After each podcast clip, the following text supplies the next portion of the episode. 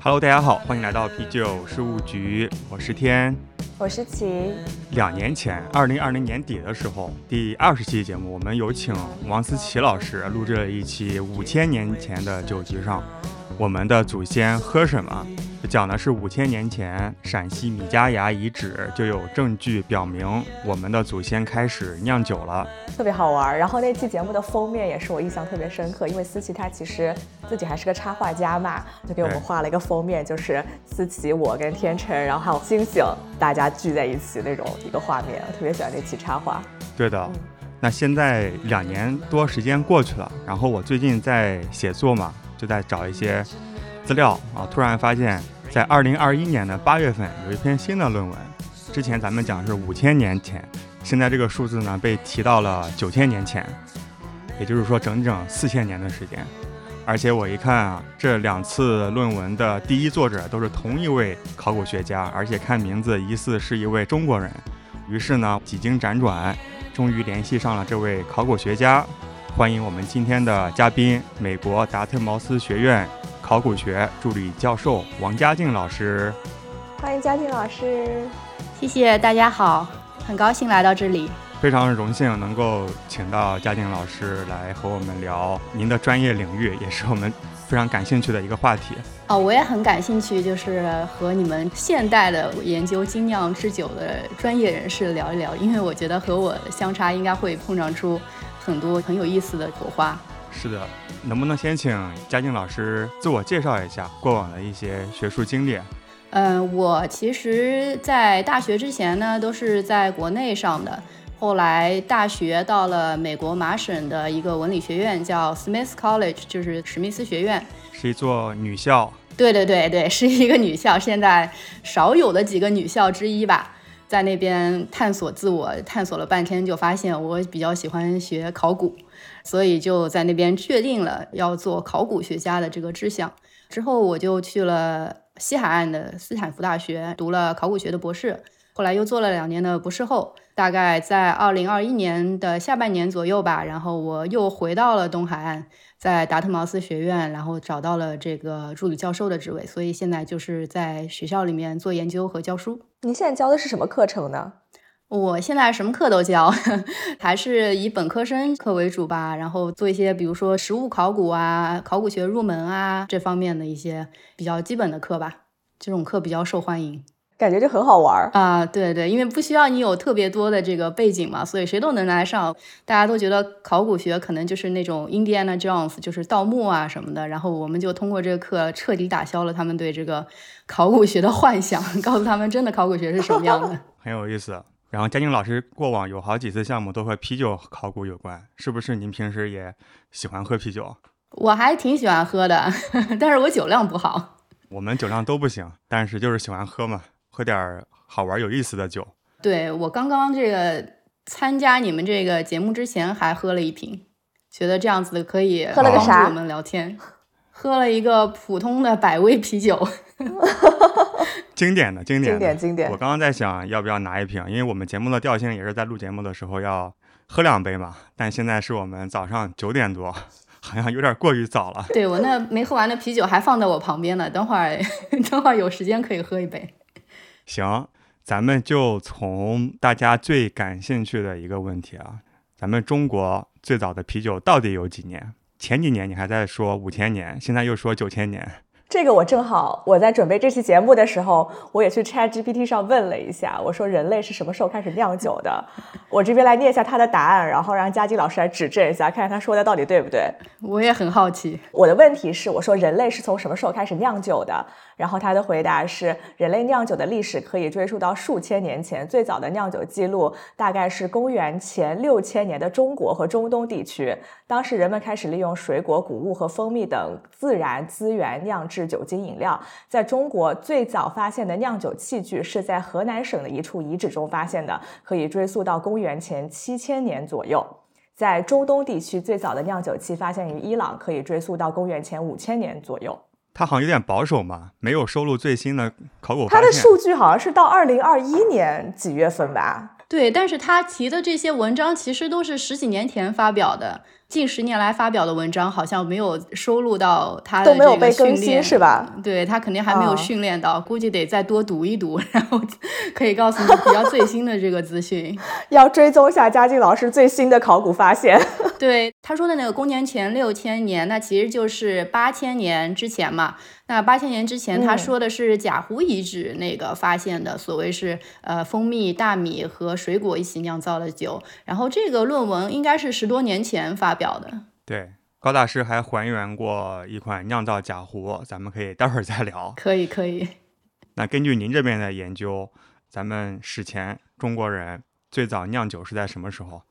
如果我们只是说酿酒的这个话题的话，我们现在最新的证据应该是大约九千年之前吧。但是有一个这个定义，我得先澄清一下，就是我们在发表的时候呢，在英文里面用的是 beer 这个词，就是说是九千年前的 beer，还有五千年前的 beer。然后这个 beer 在翻译到了中文的时候呢，就是很多中文的媒体就把它直接翻译成了啤酒。这个翻译其实是可能会引起一些误会，因为其实这个啤酒的定义的话，就是说是有分广义和狭义的两种。那么广义的定义呢，就是说这个啤酒是并不限制于它的原料是一个谷物，它其实是任何富含淀粉的植物都可以，比如说土豆、玉米、大米或者小米，其实这些都可以是酿造 beer、酿造这个所谓啤酒的一个原料。关键是什么呢？关键就是说它的这个酿造有两个化学的步骤，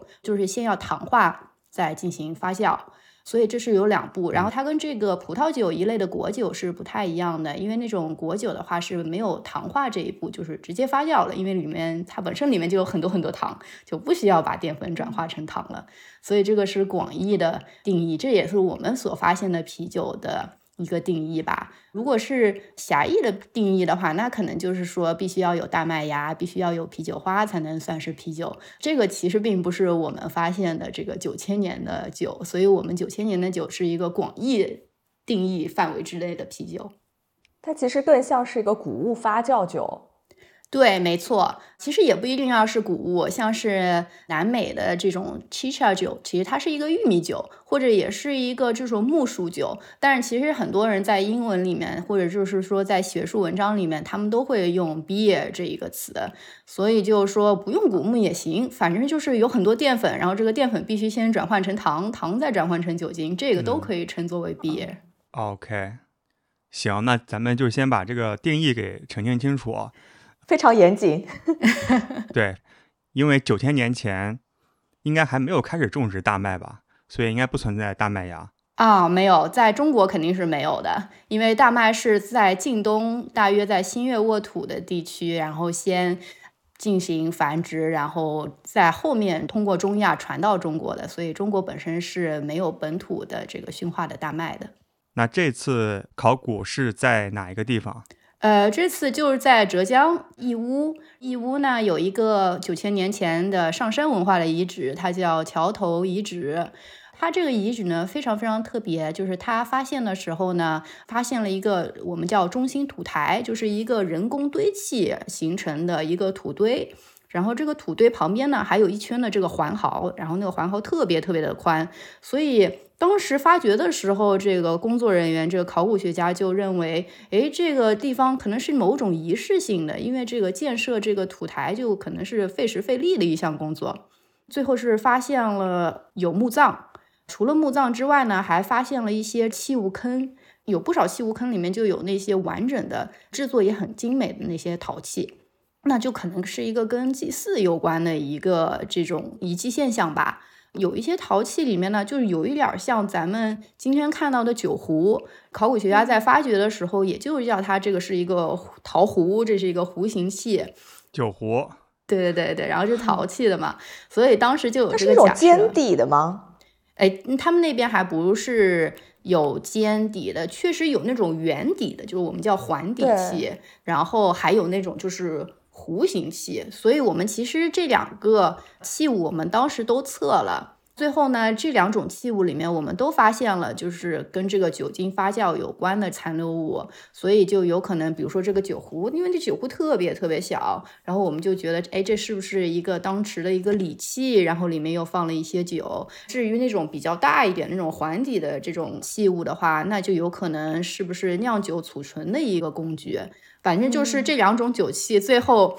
都被人放到了这个一大堆器物坑里面，和这个其他数十个器物放在一起，整整齐齐的。然后在旁边有一个人的墓葬，那么就可能是一种仪式性的一个摆设吧。现在有没有比较明确的结论，是说这几个陶器就是用于要么是发酵酒，要么就是打酒啊、喝酒用的？嗯，应该结论还是比较明确的吧，因为我们其实当时也做了一些，比如说盘啊，就是其他的一些器物，然后那些器物我们就没有发现跟酒有关的残留物的特征，所以呃，至少我们检测的那几个器物肯定是和酒有关的吧。总的来说，你就可以说大概九千年前这个酒出现了，可能跟丧葬仪式有关的一些这种仪式里面。那您说的残留物指的是什么呢？嗯。这是一个很关键的问题。我们分析了多种残留物，其中一个残留物呢就是淀粉。酿造的时候需要把这个淀粉转换成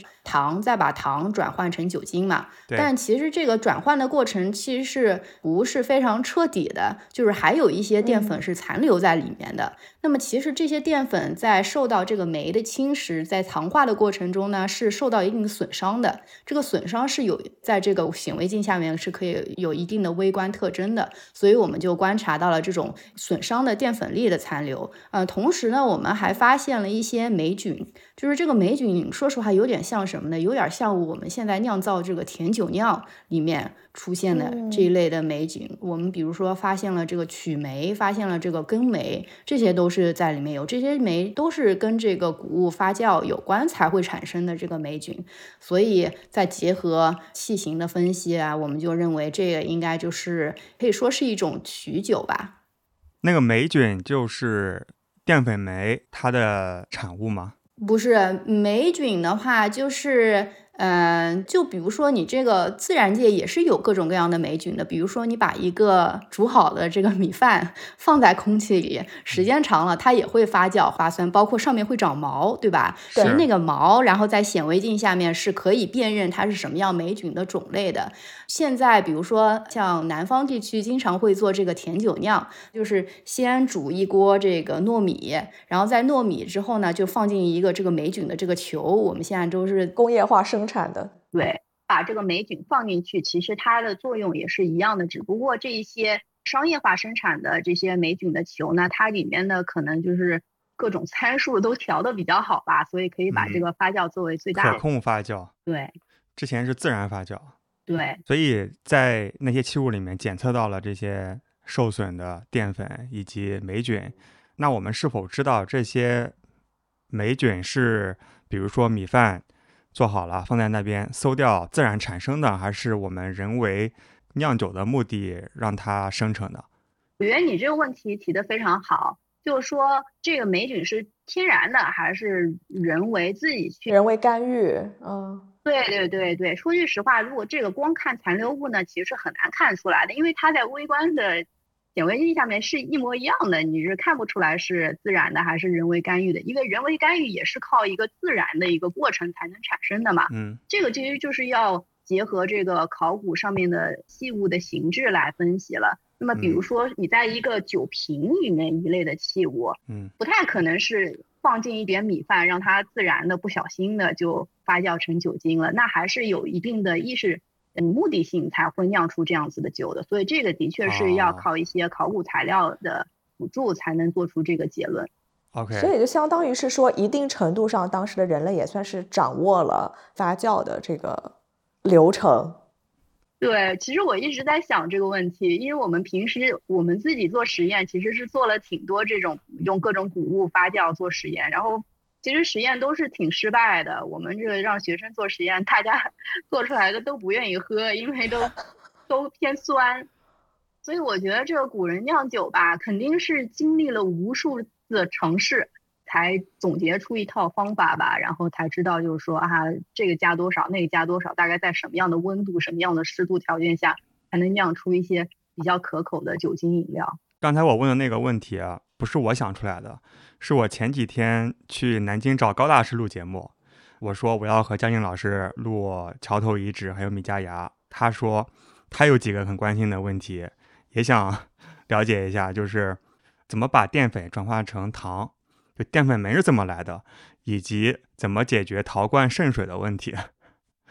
他的问题都比较的 专业。呃，这个淀粉酶是怎么来的？其实这个酶在自然，呃，自然界中很多都有啊。比如说这个霉菌里面就含有这个酶，啊，然后陶罐怎么渗水这个问题，其实虽然我们没有做非常非常科学的研究吧，但是其实那个陶罐的话，烧的温度是非常高的，因为它这个其实本身表面也是相对还蛮致密的。呃，我们也做过实验，至少短期内是不太会渗水出来的，长期我就不知道了。所以那个陶罐并不是说那种非常容易漏水的陶罐，其实比咱们现在酿酒厂比较粗糙的那些瓷罐是可能也差不多吧。哎，这个我也不好说。所以就是说，虽然那个遗址是九千年的，但是当时其实我们发掘的时候都非常非常的惊讶，因为当时就觉得九千年的遗址居然出现的陶器的质量和这个精美程度这么高，是当时国内别的地区九千年遗址的那些陶器是。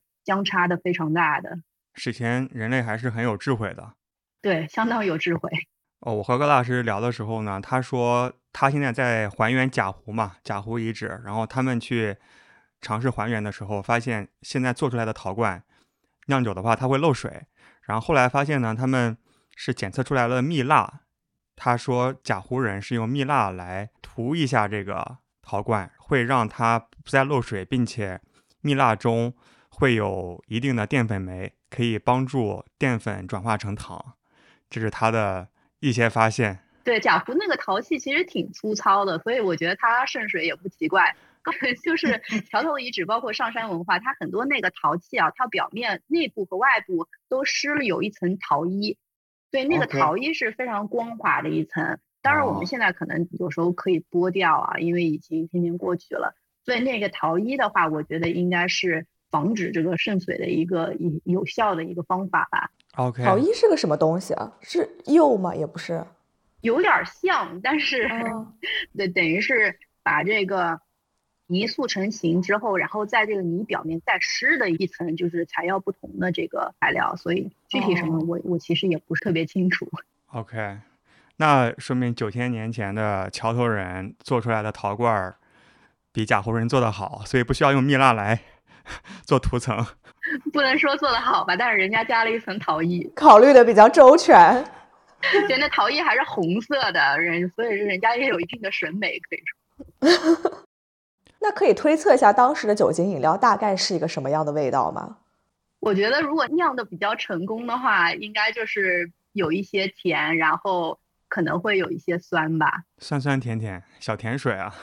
酒精度大概是在多少一个范围呢？嗯，我觉得酒精度可能就跟咱们现在在超市里买的甜酒酿差不多吧，可能就是七八度还是比较低的，因为毕竟没有蒸馏过，蒸馏的这个技术好像是到很晚期才有。然后，所以这次桥头遗址还有什么其他的重大发现或者特点吗？除了我们发现的酒，还发现了两具墓葬。墓葬在这个地区的这个年代其实是非常非常的罕见的。因为在浙江很多新石器时代早期的遗址，它这个土壤嘛都非常酸，所以我们不太能够发现人类的骨骼有所残留。可能是因为那个地方水含量比较高，然后就可能是比较缺氧，所以两具这个墓葬保存的都相对而言还是不错的。然后同时呢，在这个土台我们没有发现特别明显的证据是人类居住的，所以就感觉。这个土台就是大家费了这么大的劲造了之后呢，主要是用于墓葬，还有一些可能是祭祀性的仪式吧。所以这个是跟同时期的这个居住性的遗址非常不一样的一点。但他们的居住区应该就在附近吧？呃，其实是有可能的，因为桥头遗址现在不停的在发掘嘛，所以可能未来的哪一天可以发掘到居住区也也是很有可能的吧。行，那这是您在国内参加的最后一次考古项目吗？其实后面也有别的项目，但是这是一八年、一九年采的样吧。一九年底之后我就没有回去过了。疫情了嘛，应该就来不了了。对，那在那之前就是米加牙的考古。对，其实我们在桥头遗址做的这一个整一套的这个鉴定方法，其实就是在两千零六年做米加牙遗址残留物分析的时候总结出来的。所以这个应该就是我们和我这个合作者开始做古酒研究的一个起点吧。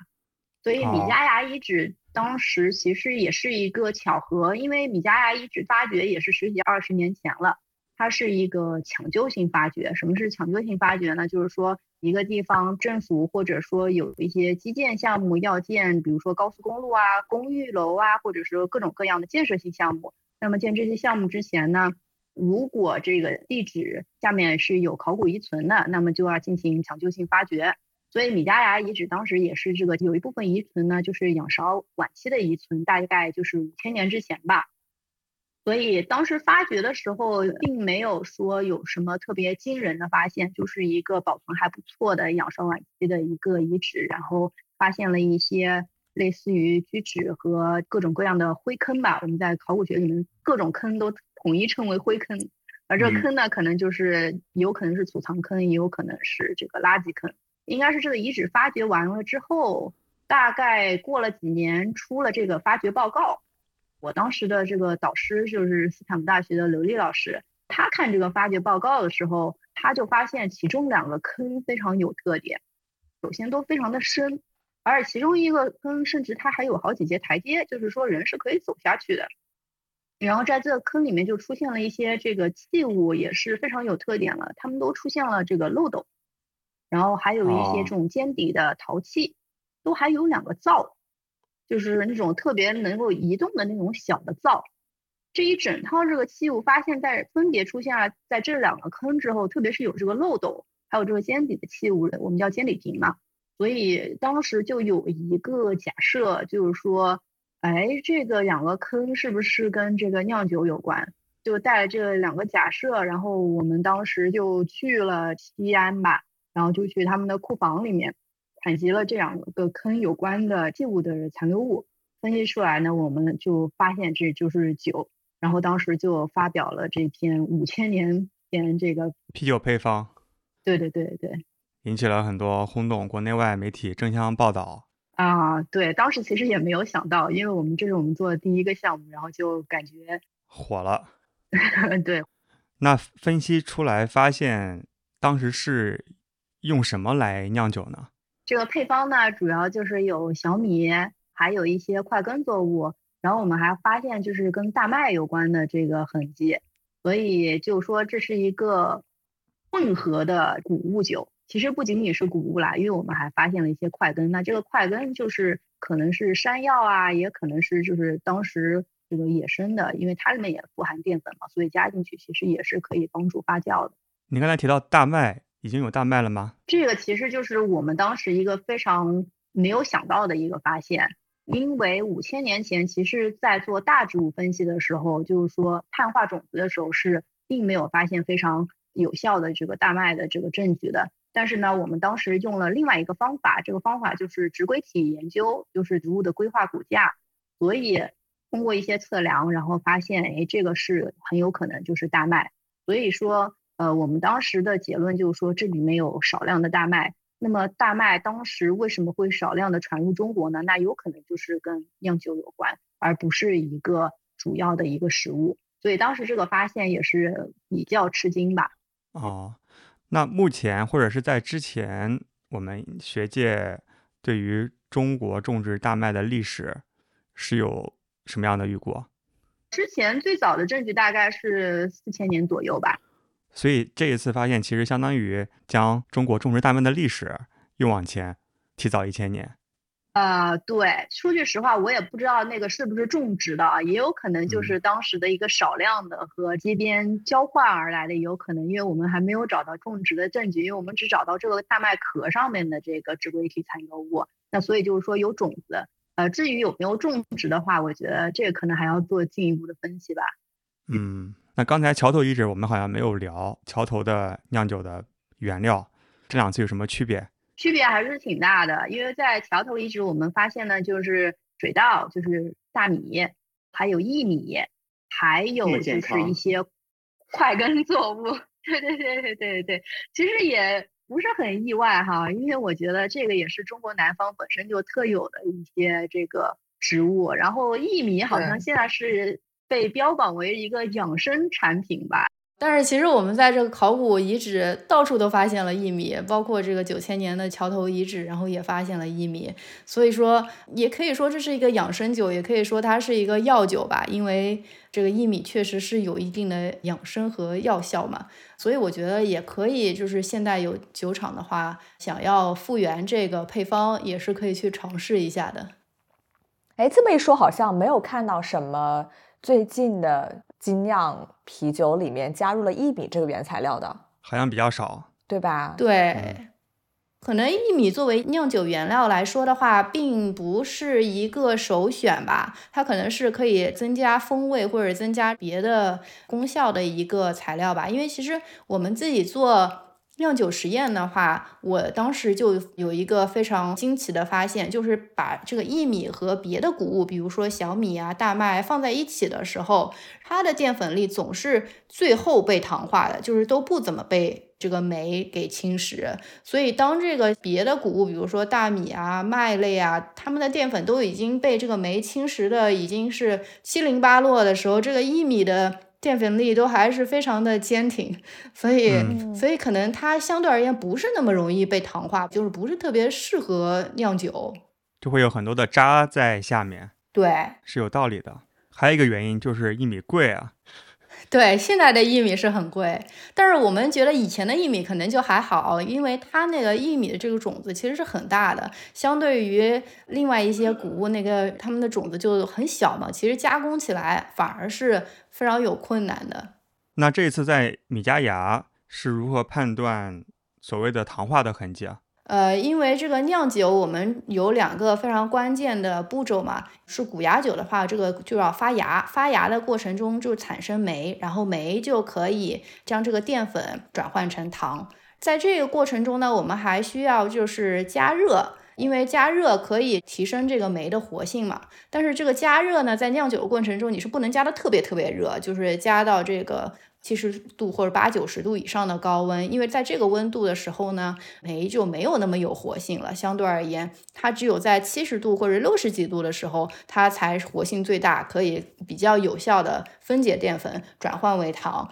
那么，其实这个温度的区别对这个淀粉的损伤是不一样的。那么，这个损伤在显微镜下我们是可以有所区别，是可以看得出来的。然后我们看到的这个淀粉粒呢，它就是显示出一种。我可以说是低温加热的出现的一个特有的损伤，再加上有这个酶的侵蚀，它就表面出现了很多坑啊、很多洞啊，同时又有一定的膨胀。所以说这两个证据加在一起呢，我们是认为它这很有可能是酿酒留下的残留物，而不是别的这个烹饪的过程留下来的。嗯，是不是还发现了一些疑似是酿酒用的器具啊？对，就是说在米加牙遗址呢，因为那个坑里面，我们是除了发现有这个煎礼瓶，还发现了有漏斗。那这个漏斗可能就是把这个酿好的酒转移到这个煎礼瓶的一个器具。我们现在叫做导罐儿，也是这个类似于漏斗的形状吗？现在是有管子了，现在用管子，用虹吸原理。对 对对，因为你们看那个尖底瓶，那个瓶口是特别特别小的嘛，所以你要把那个酒倒进去就特别不容易，所以你就得有一个漏斗，这样子就它就不会溢出来。哦，因为我记得很早的时候我去绍兴，他们有那个农家酿黄酒，其实就是一种米酒，然后他们其实那个时候还在用漏斗，然后那个漏斗是一个竹子编出来的漏斗，所以当时我们看了就很兴奋，觉得。这个有漏斗的出现，很有可能就是指液体那。对对对对。哎，有可能是为了酿酒才会发明漏斗。那也是很有可能，它反正就是一个液体的这个转移的器物嘛。然后我们当时做残留物，就发现那个漏斗的下面这个口吧，肉眼都能看到非常非常多的黄色的。厚厚的这个残留物，然后我们其中一个漏斗做出来的效果就是最好的，特别特别多跟酿酒有关的淀粉粒残留。所以当时就是觉得这个我们的实验结果还是和我们当时的假设是非常非常符合的。嗯，当时还发现了一个锥形瓶，是吧？对，就是说米加牙遗址是仰韶晚期的遗址，所以仰韶文化它有一个比较有特征的器物，就叫小口尖底瓶。大家可能去博物馆都能看到特别多的尖底瓶，包括我们以前小学上学的时候，这个都是在我课本里面讲的。这个说小口尖底瓶是一个集水器，它的理论就是说，你把这个尖底瓶把它放到。河里面或者放在一个水里面，它就自动可以这个水就进去，瓶子满了，它这尖底瓶就可以自动的立起来。然后其实这个结论出来之后吧，物理专家他们也做过实验，然后他们实验包括也计算出来的结果就是说，这个原理只有在它那个瓶子很小的时候才能成立，就只能接一点点水。但是到了仰韶中晚期的时候，它那个小口尖底瓶已经发展到是比较大的一，就是有大概半个人那么高了吧。所以，当这么大型的这个器物的话，你去拿来挤水是不实用的，然后也是不太现实、不不可能的，它是没有力学的原理可以支持的。所以我们后面做了这个实验，就发现，哎，这应该就是酒器。呃，其实也不是很奇怪，因为。类似的器物，其实在埃及、在近东都有所发现，包括中国最早的这个甲骨文，这个“酒”字就是一个小口尖底瓶的这个尖底的，就是这么一个字样，所以等于说是已经有很多辅助的证据对这个酒器是有所支持的了。对，所以它这个尖底可能就是为了沉淀物能够更好的沉在下面，过滤澄清的这样一个作用。我觉得这个尖形的它肯定是可以。帮助比较固态的一个部分沉淀到底部吧。我还看到一种说法是说，锥形瓶可以埋在土里面，有助于保温、冬暖夏凉。对，是有这种做法的。因为我们在考古的遗址里面还发现了气座，帮助简底瓶正的这个立在这个土上，也有这个可能性吧。其实现在的精酿酒厂里面，大家的发酵罐还是尖底的，就锥形发酵罐嘛。所以，对对，也不是个新的发明，就史前人类就开始用锥形瓶来发酵。对，至少可以追溯到这个仰韶文化的小口尖底瓶。有一种说法就是说，这个小口尖底瓶可能当时是人们可能直接拿这个吸管一样的器物直接饮用的。然后，如果这个吸管是用芦苇啊、呃植物做成的话，它其实这个底部还是有一定的过滤作用的。因为就像我们在这个呃美索不达米亚地区的贵族壁画里面，我们有所发现嘛。比如说有个特别有名的画，就是一个贵族阶级，他就是面对着一个尖底瓶，然后那瓶里面应该就是酒，然后呢，他就拿着一个吸管，旁边一个仆人在这边帮助他用这个长长的吸管直接从直接打酒喝。直接从那个酒喝，然后因为当地特别干嘛，其实他们其实还出土过类似的吸管，然后他们就在那个吸管的底部发现有这个过滤一样的网状的装置，所以它可能就是一个吸管。中国的大部分的遗址可能相对而言要湿一些，所以这一类的有机物就保存的不是特别好。但是其实你看那个民族学研究吧，包括现在在中国的这个羌族和这个东南亚很多的这个高山地区，像是泰国和柬埔寨，他们都有类似于扎酒的这个习俗，就是说大家围在一个酒缸面前，然后一人拿一个吸管，然后就对这个酒进行这个群饮。所以，我们可以说，这一个饮酒的传统是从千年以前一直延续至今的吧？那嘉金老师现在是专门在研究食物跟酒类考古这块儿吗？就感觉你之前做的很多项目都是跟发现酒精相关的。对，其实我。这个就是一个比较意外的开始，然后我们发展出这个呃研究方法之后，发现，哎，这个不仅仅能在中国使用，还能在世界各地跟酒有关的这个遗址进行使用。比如说，我们在一七年左右还发表了另外一篇文章，就是在以色列的一个洞穴遗址，一万三千年之前，它是纳图夫文化的一个墓地。为什么称为是墓地呢？因为考古学家在发掘的时候，发现那个遗址出土了几十具墓葬，就是几十具人骨，然后没有发现就是日常生活有关的一些这种痕迹，所以那个洞穴可能是专门用来埋葬过世者祖先的一个地方。当时。发掘的时候有一个很重要的发现，但当时没有解决的问题，就是他们在这个墓地的表面发现了很多坑，然后这些坑呢都是直接在这个石头上面砸出来的，这个坑有的都是圆的，然后有的深，有的浅。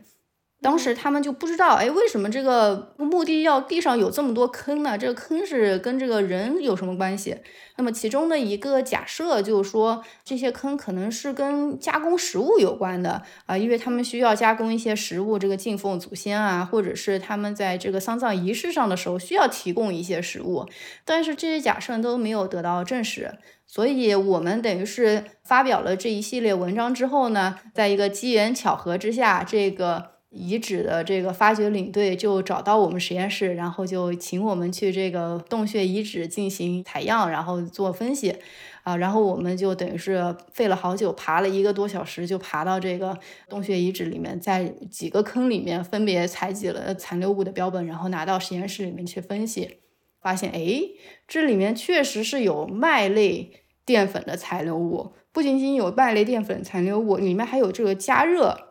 和这个被煤侵蚀的痕迹，那么这就有可能是跟酿酒有关了，因为这个加热的温度也不是很高嘛。然后同时呢，其实当时是有人做过人类学研究的，因为在。别的地方这一类的坑确实是有人是用来作为酿酒、作为发酵的坑的，比如说在墨西哥有一个遗址就是这样子的。所以当时我们发现了这个坑里面出现了跟发酵加热有关的麦类的残留，我们就认为那这可能就是。最早的这个 发酵池吧，它不能叫池，因为这个池实在是太小了。但是因为在这个地方，在晋东的话，它是没有陶器的。它那个年代，因为陶器是几千年以后才产生的，所以很有可能当时加热的方法就是用石煮法，等于说就是把一个石头烧得很热，然后再把这个石头放到谷物的液体里面，就可以把这个液体加到一定的温度。感觉又是一种非常养生的烹饪方法。啊，对，其实我们后面也做过石煮法的实验，然后其实非常非常有意思的。我非常吃惊，就是我们把这个石头加热嘛，然后把它放到一滩汤水里面，那个水一秒钟就马上就沸腾了，所以比咱们就是用陶器慢慢煮的话，其实是要快很多的。如果你这个方法掌握的比较恰当的话，我去年去云南泸沽湖，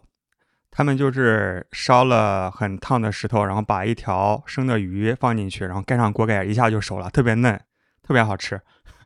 啊，对，就咱们那个饭店里不是还有什么石头拌鸡蛋吗？就是把烧热的时候上面倒了很多鸡蛋，然后那鸡蛋一下就熟了。其实这个应该是至少上万年的历史。天哪！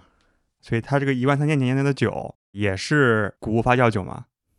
对，但是那个时候我们知道它是没有这个驯化的麦类的，所以我们发现了麦类的淀粉粒遗存，我们认为是野生的小麦或者是大麦。呃，这个其实当时在那个环境里面遍地都是了，所以也不是非常的奇怪。咱们人类是什么时候开始从狩猎和采集变成农耕文明呢？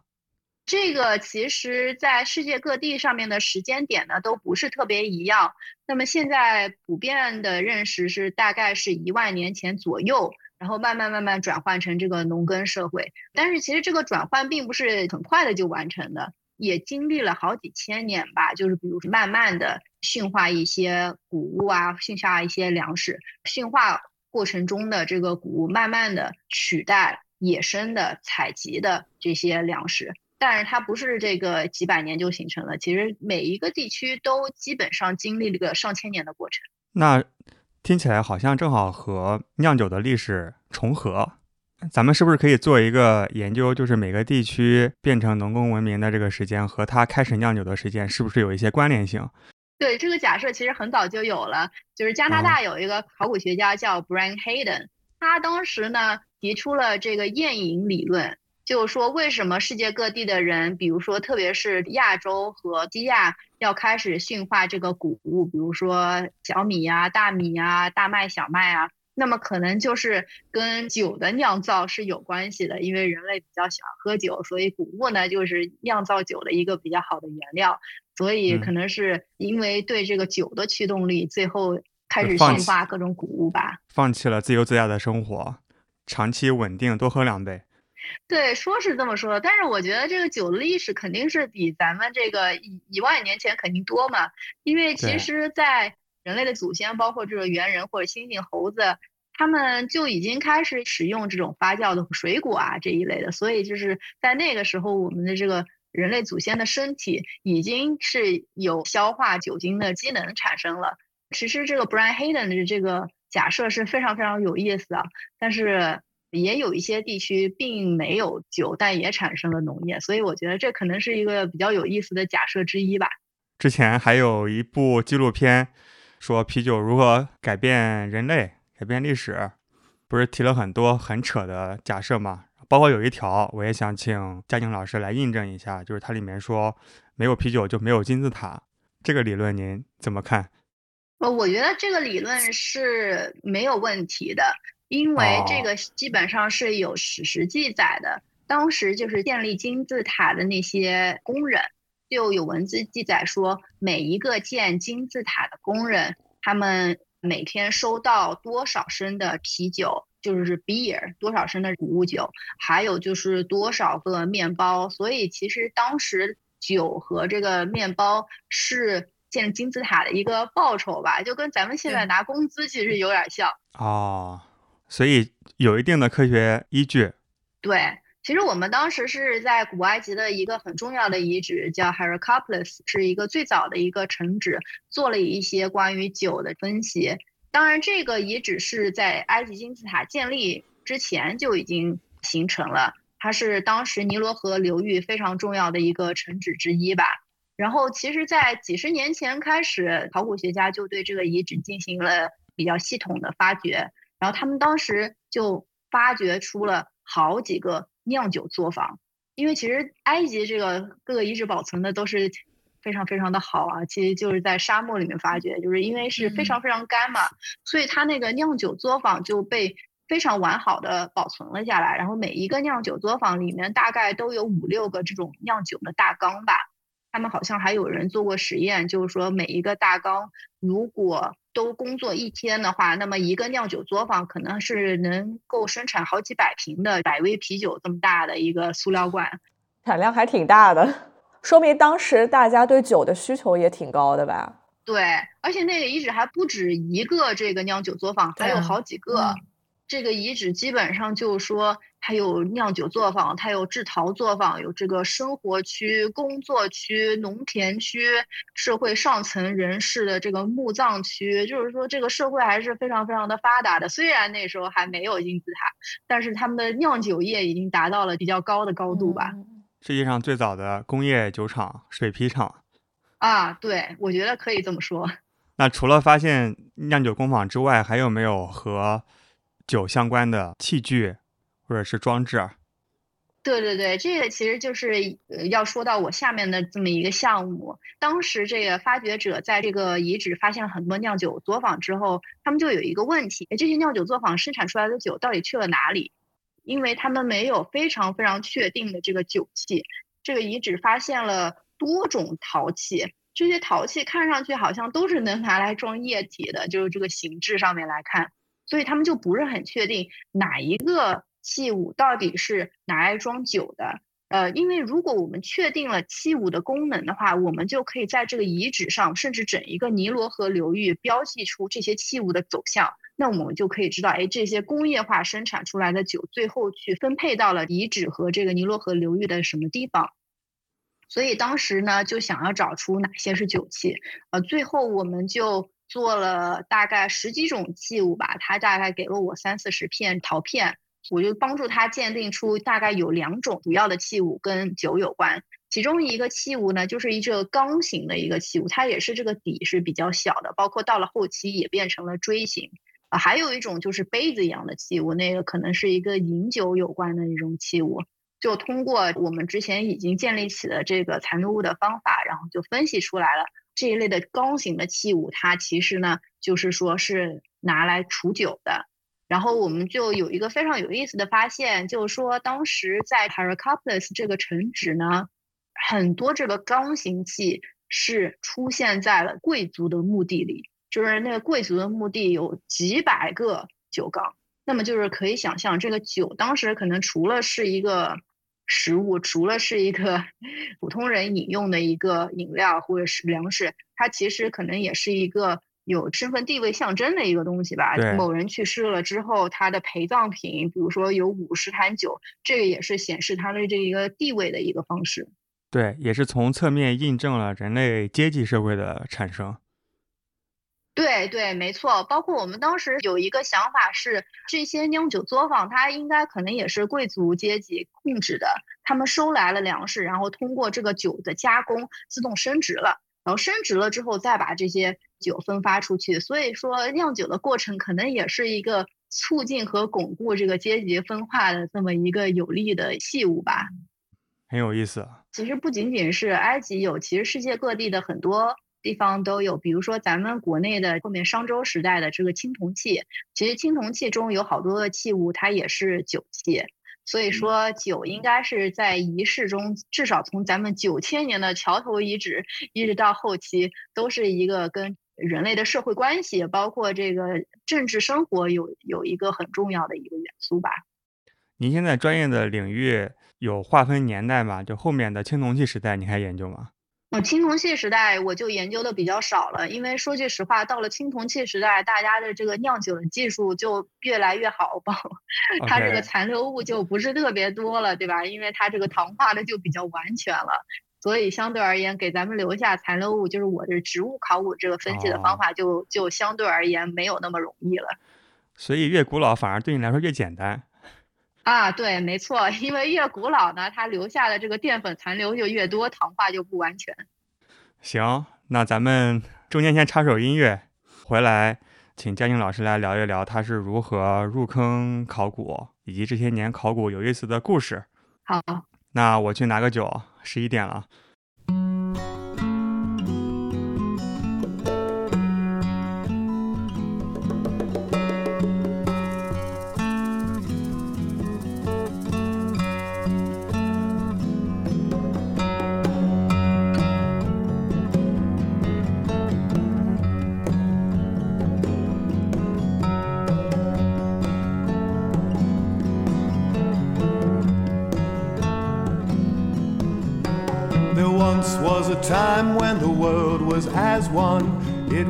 Time when we all lived in peace. This is a story that we want to believe in. It gives us comfort and it gives us ease.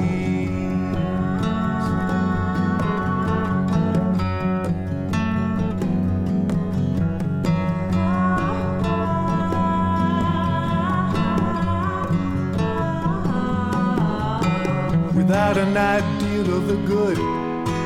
We're just thrashing around, lost and never found, without an idea of what could be. There's nothing profound, there's nothing to astound.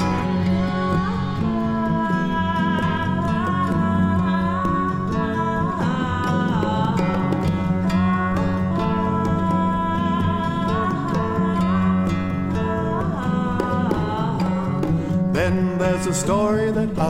like to tell us. It's the story of the present as superlative. Those in the past, they say, sure must be jealous, cause the present is the place where progress lives. The present is the place where progress lives.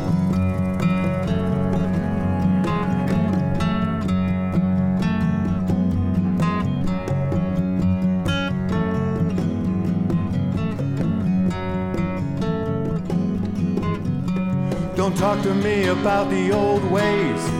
I don't believe when you say, oh baby, those were the days. Wanna focus all my time on today. Ain't gonna waste away in no one's golden age. Ain't gonna waste away in no one's golden age. Ain't gonna waste away in no one's golden age. 来，佳宁老师，我们隔空干杯。哎，你喝的这个不是百威吧？呃，我加了橙汁。 百威加橙汁 啊，对我我有个习惯，就在如果这个啤酒不是特别好喝的情况下，我就给大家加点橙汁。哎，你喝过浑浊 IPA 吗？浑浊 IPA，我们这里还是有几个精酿酒厂，还是挺不错的。那肯定是有啊，因为你这个酒体看起来像橙汁嘛，我以为是个浑浊 IPA。啊，不是，然后我现在喝的这个呢，比较适合你啊，它叫我叫茉莉，它是加了茉莉花茶的一个西打酒，哦，喝起来有一些香香茉莉花的清香，香香的。对啊，它现，在这个新的版本好像降低甜度了，比较清凉清香，早上嗯喝挺好，现在才十一点，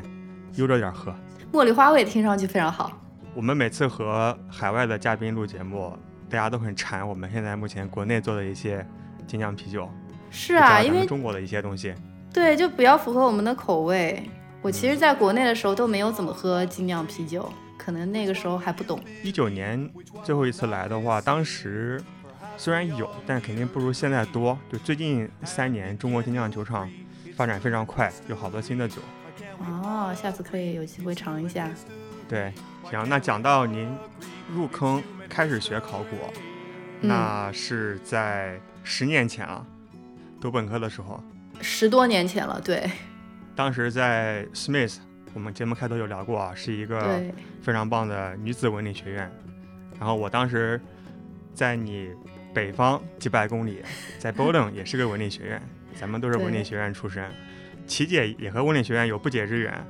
哦，对，我当时申请了 Smith，当时就特别特别想去。然后我当时写 Smith 的那篇就是 essay，我印象特别深刻，我就写的特别好，是我所有就是申请里面写的最好的一篇，自己都把自己感动了什。么主题啊？就是讲女性嘛，讲一个女性的 role model。对，然后但是后来就仔细想了一下，大学四年感觉在女校可能会过得有点苦吧，不能 party，所以我后来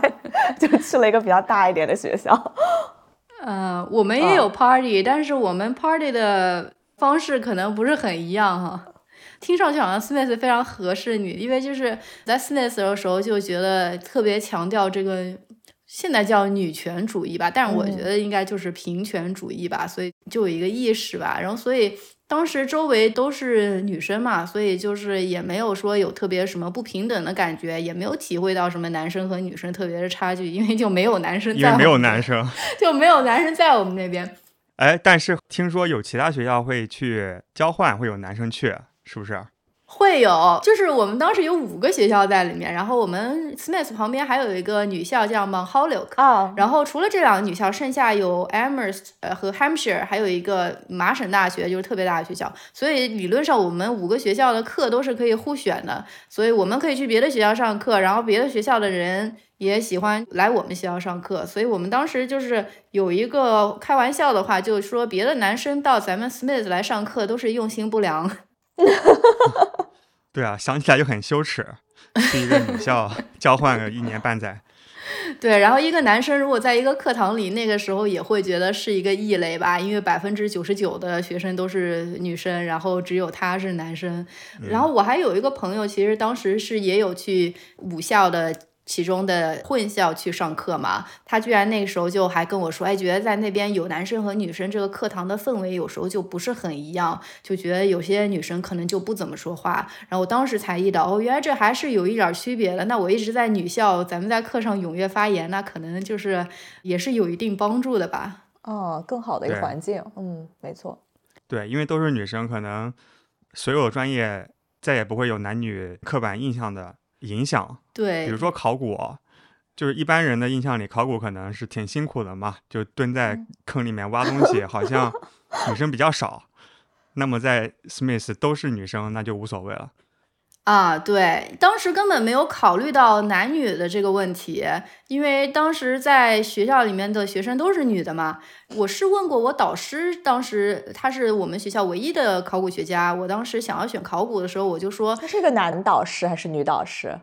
啊，她是一个女导师，然后她是在那个秘鲁做那个考古，然后我当时还居然还问了他，我说这个考古对于女性的发展会不会有一定的制约？然后他其实讲了一点点，比如说他说当时在考古做领队的时候，他会觉得，哎，如果他的成员队员都是男性的话，他可能就不一定有时候说话这么算数，或者受到这个权威感这么强。其实他提过一点。嗯，但是我当时也没有怎么在意，因为我并没有觉得女生就不适合做考古。我当时认识有很多非常优秀的做考古的学生，也知道很多优秀的女性考古学家嘛。然后直到我当时，其实我 gap 了一年，我就是中间有一年的间隔，我大概是大三之后就回国，然后去发掘了一年。你去了哪儿？就有一个主要的工地就是在甘肃，是甘肃的南边，人家一个省的考古队在那边发掘，然后我就说我要来，然后他们说那你来吧，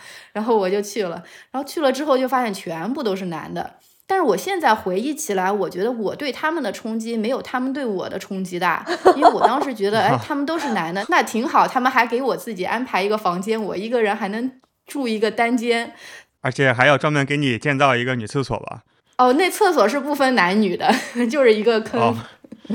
对，因为是在农村里面嘛。但是后面我跟他们成为好朋友了之后，他们当时就说啊，我们这五个男的突然来了一个女的，队伍的这个氛围改变了很大。这是我后面才知道的事情。但是我当时去的时候，我并没有觉得就是说啊，他们都是男的，就我一个女的，我有多么的不适应。我觉得这个可能跟女校的经历是有一点关系的。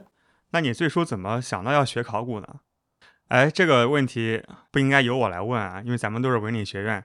啊，就是对，咱们都不是一开始进学校的时候就选专业嘛。对，我猜你也是，我们也是大三的时候才让你报专业，很多人是大一大二的时候随便学，不知不觉学的哪一个专业课比较多，然后就成为了那个专业。我不知道你是不是也是类似的经历啊？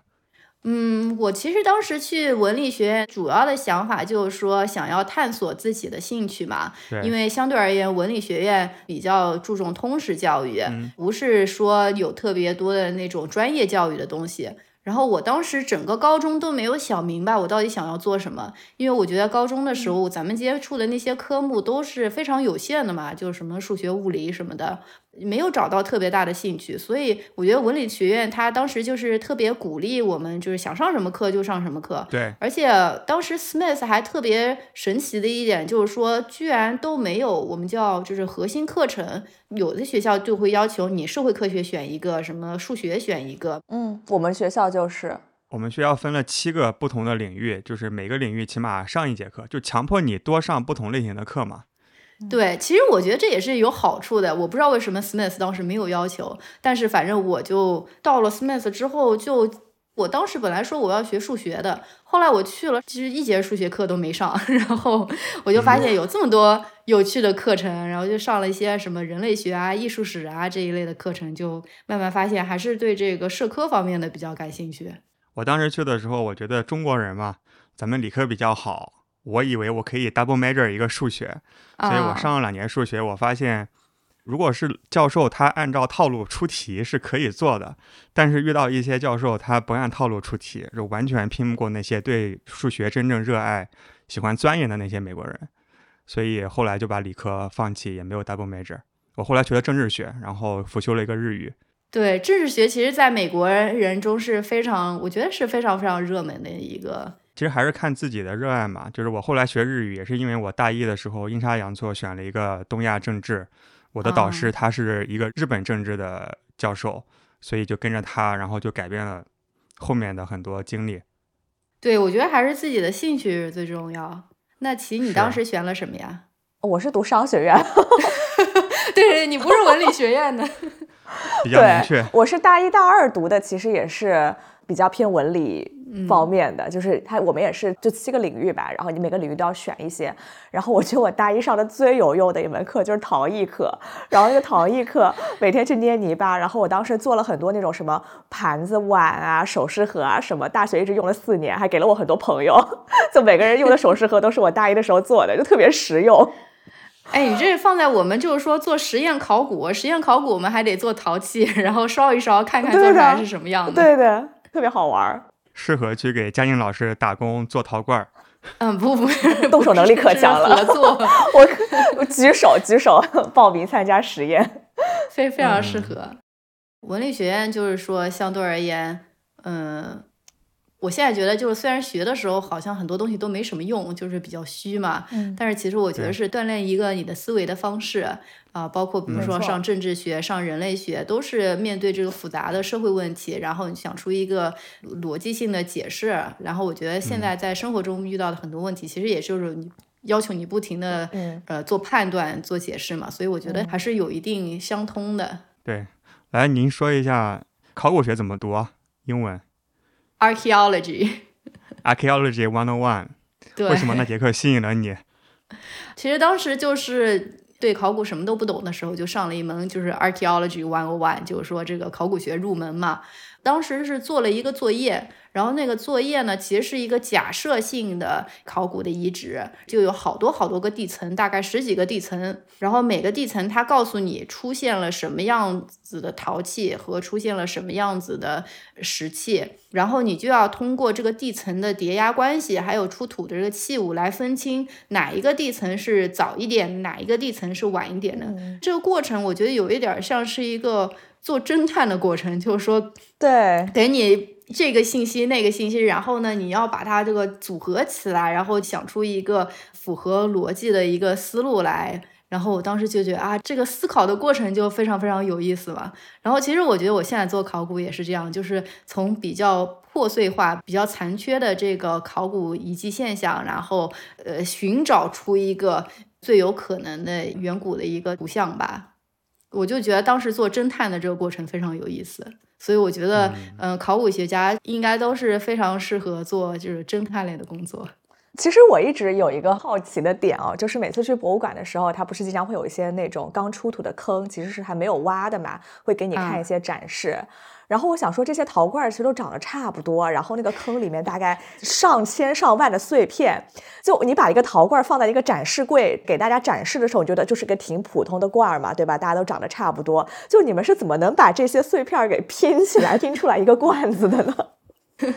其实我们发掘的时候，大部分时候的确发现的是碎片嘛。但是呢，呃，首先这个陶罐肯定不是凭空拼的，所有的考古遗址多多少少都会出现一些相对而言比较完整的器物。所谓比较完整的器物，就是说你知道它的口是什么样，你知道它的底是什么样，你这一半就能连起来，然后你大概就知道整个器物是怎么样。包括很多墓葬里面会出现很多的完整器，所以说句实话，咱们在那个博物馆。作为展示的那些比较相对精美、比较完整的器物，十有八九都是从墓葬里面出来的。因为在那个遗址里面，那很多其实就是我们发现的，已经是一些垃圾坑啊，或者一些破碎的一些器物，嗯、呃，所以就是偶尔能够。拼出一些完整的器物，嗯，因为我们的假设是同一个坑里面出现的一些碎片可能是有所联系的，但是它可能就是以前是一个完整的，然后到这坑里面就砸碎了，或者已经碎了，或者之前碎的，或者是埋葬的时候碎了，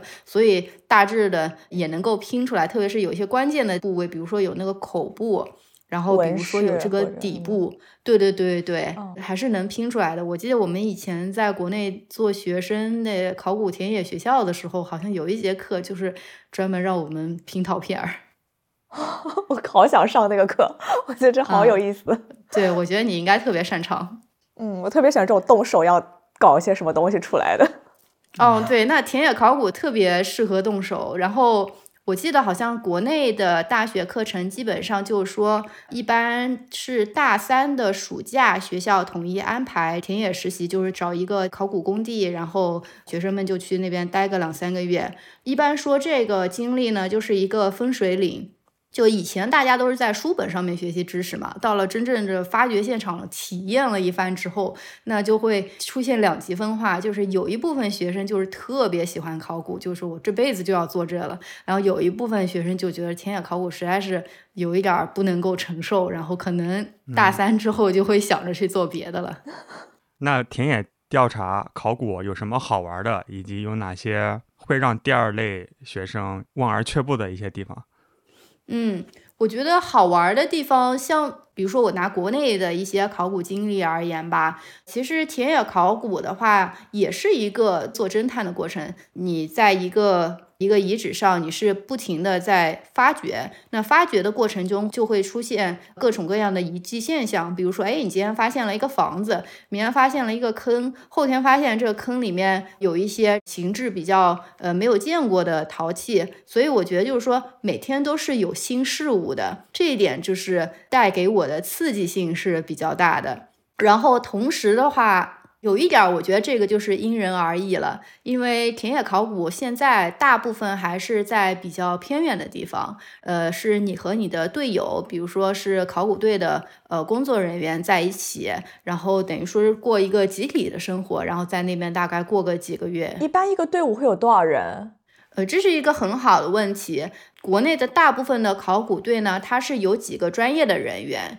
比如说，我当时在甘肃那个队伍，大概是五六个专业人员。然后专业人员到了当地呢，他是会雇佣附近的村民做民工。然后那些民工呢，就等于说在我们的指导下做一些搬一些土啊，就是做一些比较体力性的一个活吧。那个民工的话，那你就要看遗址的大小了。所以我们当时就在笑称，我们就是每个人是一个包工头嘛。我我我记得。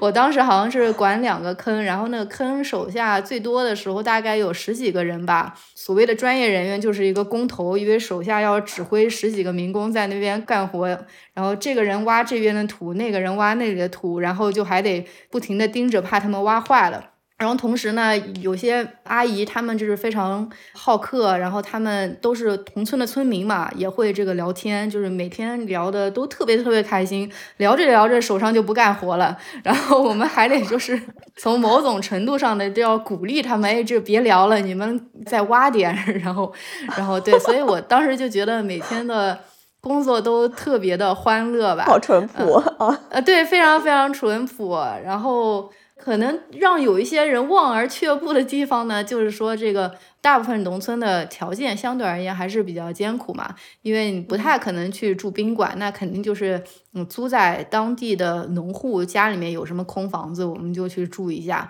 然后呃风吹日晒的，可能这个对。皮肤不好，呃，女生的话对护肤不是很好，所以，所以这个环境有时候会比较恶劣。有一些同学可能在这个田野考古之后就觉得，嗯，大概这个体验过之后就可以了，可能就转到博物馆或者干别的去了。啊，所以考古学也分不同的工种，不一定都在田野里面挖东西或者当包工头。对，其实这个田野的工作，无论你以后是做什么，它都是大部分人必经的一个。步骤嘛，因为你这个训练每个人都是需要的，因为你只有知道这个发掘的过程是怎么样的，以后就算不做田野了，包括我现在其实也不怎么发掘了，但是我能看得懂田野报告，我能看得懂发掘报告，我知道哎这个里面可能有什么问题，就是能看得出门路来。但是考古学家也可以分很多种吧，有的考古学家呢，可能他们就是注重田野发掘，所以他们其实可能一年大部分时间都是在考古工地，然后进行这个发掘的工作，然后。这个工作当然是相当的重要，还有很多个考古学家呢，他们其实现在主要做的就是分析的工作，就是分析考古遗址发掘出来的这些遗迹遗物。比如说，我现在主要做的是跟植物有关的，呃，那我就是植物考古，然后我就分析考古遗址里面出土的一些跟植物相关的遗存，然后来研究一些饮食啊，比如说酒啊或者食物加工一类的问题，那就更偏实验室一些，对吧？对。那你当年在做考古挖掘的时候，有没有挖到过什么厉害的东西啊？我其实并没有挖到过什么特别厉害的东西，比如说现在很火的这个三星堆考古吧，那个应该就是比较厉害的东西，因为它发掘出来这个器物都是非常的精美，然后非常的有观赏价值，所以这个大众也都是比较熟悉吧。我其实并没有发掘过所谓的那种惊天地泣鬼神的东西，我我其实。可能发掘的大部分都是灰坑。我记得我当时在甘肃那个遗址，一个人发掘了大概四十个灰坑，就是每天都在挖坑。然后那坑呢，就是可能就是垃圾坑，也有可能是储藏坑。比如说有一次我们发掘了一个坑，里面全部都是完整的这个彩陶。当时我也就特别兴奋，然后民工也特别兴奋，因为他们都看到了这个完整器，就觉得肯定是一个古老的宝贝嘛，所以都在那边不停的挖掘，怎么叫都都叫不停的那种。嗯，我就记得我当时去那个陕西历史博物馆的时候，它不是有一个何家窑还是什么一个特展嘛？他就那个特展就是两缸东西，嗯，里面有好多好多就好漂亮的什么金银器啊，各种。然后想说哇，真的是一辈子挖到这么一缸，真的是值了。对，其 实特别牛逼。那一类的遗址的话，它发掘的时候有很有可能都不一定是在室外进行的，包括这个甘肃有个呃马家园遗址，他们都是知道这下面是有很多金银器，有很多青铜器，就直接把那个墓地或者这个坑里面的整体的土就打包。直接把那坑挖出来，然后再到拿到实验室里面去精挑细琢的每天挖一点，慢慢的给它弄出来。对对对，因为在室外的话，发掘就是条件比较艰苦，因为这些器物就是埋藏了这么多年，很有可能就有一点儿比较易碎、比较风化了，操作起来很困难。还有一个很困难的就是，说实话，还是要做一些那个保安的工作。你这个一般工地上都得养几条狗啊，就是 墓地上面都得是。防一下这个盗贼一类的，所以这类的遗址大部分还是在室内发掘比较多。我以为你是说需要一些阳气，不是，对对。当然，我们发掘之前有时候也会放个鞭炮什么的，拜一拜，就是祝祝我们发掘顺利。对。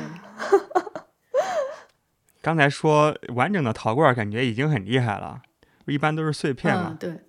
对，其实关于我们这些考古发掘出来器物遗物的价值，其实也是很容易给公众造成误解的。因为公众大部分看到的都是博物馆里面那些精美的完整器。嗯，对，我就喜欢看这种金银珠宝，闪闪亮亮，那那些就看上去特别值钱，对吧？然后包括以前这个盗墓贼，就是会，比如说。通过这种非法的手段把这些器物从遗址里面取出来，以此来赚钱，所以就把这些考古的器物，呃，赋予了一定的商业价值，因为他们确实是能够带来商业的利益嘛。嗯。但是其实对于考古学家来说呢，它其实是有不同的价值。比如说，我们是看重这个实物的历史价值，因为在很多情况下，比如说一个坑里面出现了一些陶片，就是破碎的陶片，还是说出现了几个完整器。他们很有可能这个历史价值是一样的，甚至说这个陶片的历史价值是多于陶器的，因为有的时候有一块陶片，比如说我们发现，哎，这个陶片不是本地的，那可能是通过与别的地区交换而来，那么就可以告诉我们一些古代人交流啊，包括迁徙的一些很重要的这个历史进程。所以，虽然这个陶片它本身。不是特别有商业价值吧，但是对于我们考古学家来说的话，很有可能是有很多的研究价值、历史价值的。在这里，我还就是想到了一个比较有趣的故事吧，就是我们当时在甘肃山大书扎遗址发掘的时候，因为那个遗址的。出土物非常丰富，基本上陶片到处都是，所以这个民工发掘的时候呢，有的时候可能就有一点不是非常的耐心，有的时候就把这个陶片给漏掉了，就当成废土冲在一起给扔掉了。那么当时我们的发掘领队呢，每天做的一个工作就是不停的在那堆废土里面捡陶片，捡到了然后就把它给挑回去。他后面就是跟这个民工就开玩笑，就说你们不能这个这么不认真，下次我从这个废土里面找到一块陶片，你们就得赔我五块钱，因为每一块陶片都值五块钱。然后这个民工他们就记住了，他们就觉得啊，原来这个陶片这么值钱。结果我们后面过了两天，就有一个呃另外一个村的阿姨，她大概是自己家下面就是遗址吧，然后她自己挖土的时候就挖到了很多陶片，然后就拿了一塑料袋的陶片跑到我们工地说，呃，听说你们一个陶片值五块钱，我这有一袋，你们是不是 对？你们是不是可以给我们卖几百块钱？然后我们当时就。也也不好说，对吧？我们就说，哎，这个东西我们不能收，所以这个其实就是一个历史价值和一个商业价值的一个冲突吧。确实有很多陶片上面，比如说你分析出来五千年前大麦的痕迹，就说明咱们中国人起码在五千年前就开始吃大麦了。对，但是那个陶片是可能不太会放在博物馆里面的，因为它相对而言这个欣赏价值没有那么高。嗯，因为您现在主要的专业是史前。史前人类的考古吗？对，你觉得考古学在文字出现之后的价值是什么呢？嗯，我觉得这是一个非常好的问题。很早之前，在考古学最初出现的时候，很多人认为考古学是一个历史学的辅助。包括在很多国家，考古学是在历史系下面的，因为有这个文字的记录，然后就可以通过物质文化，就是考古发掘来佐证这些文字记录的真实性。但是后面呢，就发现，哎，其实不是这样子的，因为我们首先要知道，文字的记录其实。并不是掌握在当时社会所有人中手中的，因为在很多社会里，包括从古至今，掌握文字的人其实都是有一定社会权势或者社会优势的人，所以他们所记录的历史并不一定是非常的全面的，也就是说，并不一定是非常的可靠的。那么考古学呢？因为它发掘的不仅仅是这种帝王将相的这种有权势人的这种墓葬啊，或者宫殿啊，它同时也发掘一些很普通的遗址，包括一些村落啊、居民的遗址。所以说，考古学揭发的这个物质文化遗迹遗物，可以说是提供了一个渠道，让我们来了解古代人这种平民和少数者的声音，也就是说是普通人的生活是什么样的。所以我觉得，就算是在文字出现了之后，那么考古学的工作也并不仅仅是辅助历史文献的佐证的工作，它其实是揭示了我们社会更全面的一个社会现象，可以说是社会的。另外一种声音音吧，嗯，在美国有一个现在非常火的领域叫历史考古。在美国的历史考古，它主要是做殖民时期的考古，比如说在美国的这个原来是印第安人的遗址，然后当这个。欧洲的殖民者来到了印第安人，然后有一些这个侵略的行为啊。之后这段时期到底有什么考古遗址？到底发生了什么事情？那么其实仔细想一想，这也就是近几百年的事情。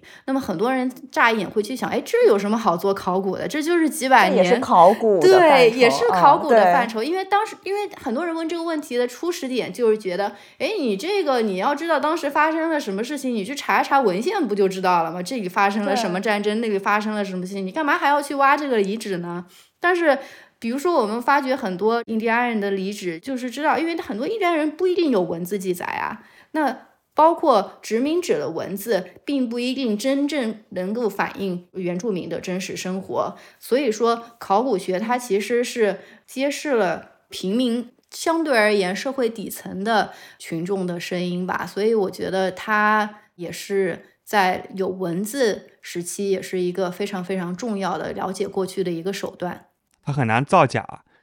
对，就比如说我们最近在做的一个课题，就是讲当时早期移民到美国的华工的一个生活。嗯，然后我们就研究了很多一百多年前，比如说一八九零年左右的报章杂志，然后我们就通过研究那个报章杂志，就发现了一个当时有一个历史事件。那个历史事件呢，就是说有一群美国的工会，当然工会里面差不多都是白人，他们要反华。反对华人的猪肉，因为他们认为华人的猪肉首先就侵占了他们这个本有的猪肉市场，然后还有一个他们当时宣传的非常的可怕的一点，就是说华人的猪肉里面都是寄生虫，就是很有可能是不干净的，所以这个当时对这个华人的生存在美国是造成了很大很大的影响的。但是有一个问题就是说，华人的猪肉里面到底有没有寄生虫？这个东西其实当时并没有去证实。那么我们最近在做的一个项目呢，就是说我们真的去研究了华人遗址出土的一些猪骨，通过研究猪的牙齿，我们看那个牙齿里面到底有没有寄生虫。还有别的遗址，包括那些遗址里面出土的猪骨，可能不是华人的啊，可能是非华人加工厂的，看现在猪有没有这个寄生虫的感染。后来我们发现，哎，其实寄生虫是多多少少在。不论是什么种族的这个加工，里面其实都有，并不是一个华人才有的东西，所以就是可以说，如果我们只去看这个当时这个报章杂志来重建这个历史的话，其实是说不清楚的。但是我们就算是一百多年前的事儿，我们也可以通过考古手段来进行这个证伪吧。所以我觉得其实这也是很有意义的事情，因为当时这个事件也是引起最后面排华法案的一个前奏。对。那从这个角度上来说，其实考古的发现更辛苦，证据更少，但是一旦有明确的证据，它其实是比文字更可靠。从这个角度来说，文字反而是一个辅助的作用。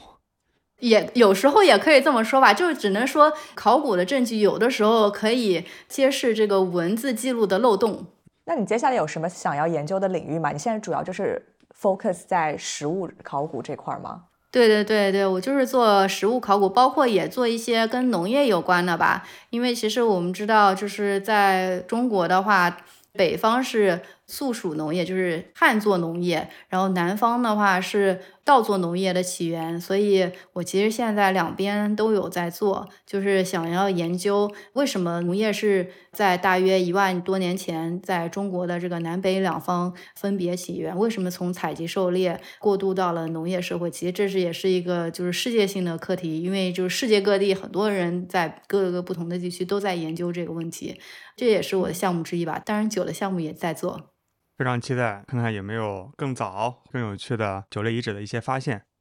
对，应该是有更早的，只是我们还没有发现。那等你下次回国，首先带你去参观一些精酿酒厂，就在上海周边的。啊，好啊，好啊，好。和酿酒师们多聊一聊啊，说不定会有一些跨学科的启发。嗯，我觉得这个肯定是有的。看看现代的锥形发酵罐，